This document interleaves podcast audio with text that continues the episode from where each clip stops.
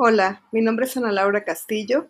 He grabado este podcast a manera de cierre sobre la relación entre la gehistoria y el trabajo social.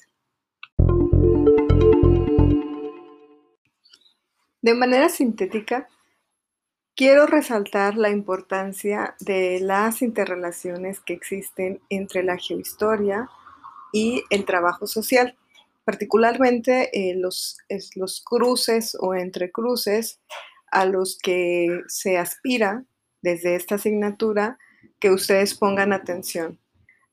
Básicamente, eh, los el primer cruce tiene que ver con el cruce de campos disciplinares, es decir, la geohistoria, tanto la geohistoria como el trabajo social, como campos eh, de encuentros multi, inter e incluso transdisciplinares. ¿Qué quiere decir?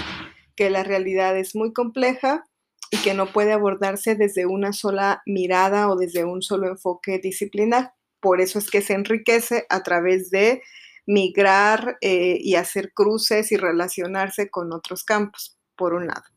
Otro cruce importante tiene que ver con eh, los contextos tanto la geohistoria como en el trabajo social, se retoma el contexto. Y el contexto no nada más como la descripción de eh, la fecha y la temporalidad o el lugar donde se están viviendo los hechos, sino como configuraciones espaciotemporales, es decir, no como un dato extra, no es un dato extra el lugar y la fecha donde se llevaba a cabo un suceso, sino como lo que configura y lo que hace que un suceso se dé de cierta manera y no de otra, ¿no?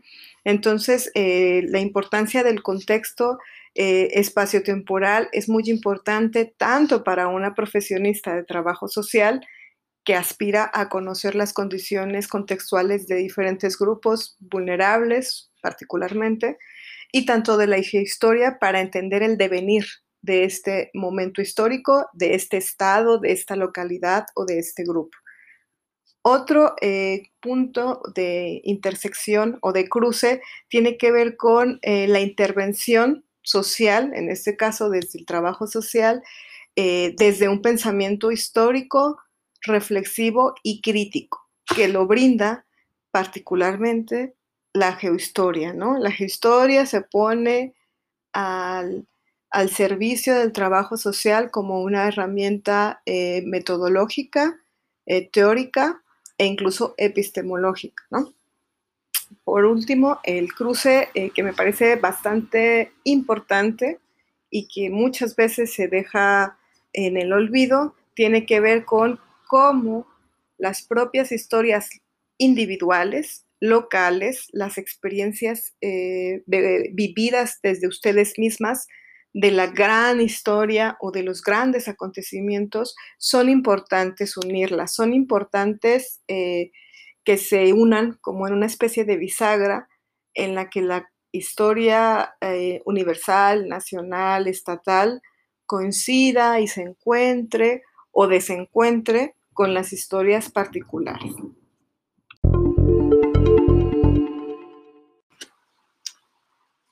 Finalmente, resaltar estos, eh, estos puntos particulares tienen como objetivo recordarles que si bien uno de los propósitos de la asignatura Geohistoria de Chiapas era revisar eh, en, una, en, una, línea temporal y espacial eh, estos 400, 500 años que revisamos durante esta parte de la cuarentena, eh, es, uno de los propósitos primordiales, bien, pero otro objetivo eh, de enseñanza, aprendizaje es que ustedes tengan, eh, hayan tenido la oportunidad de practicar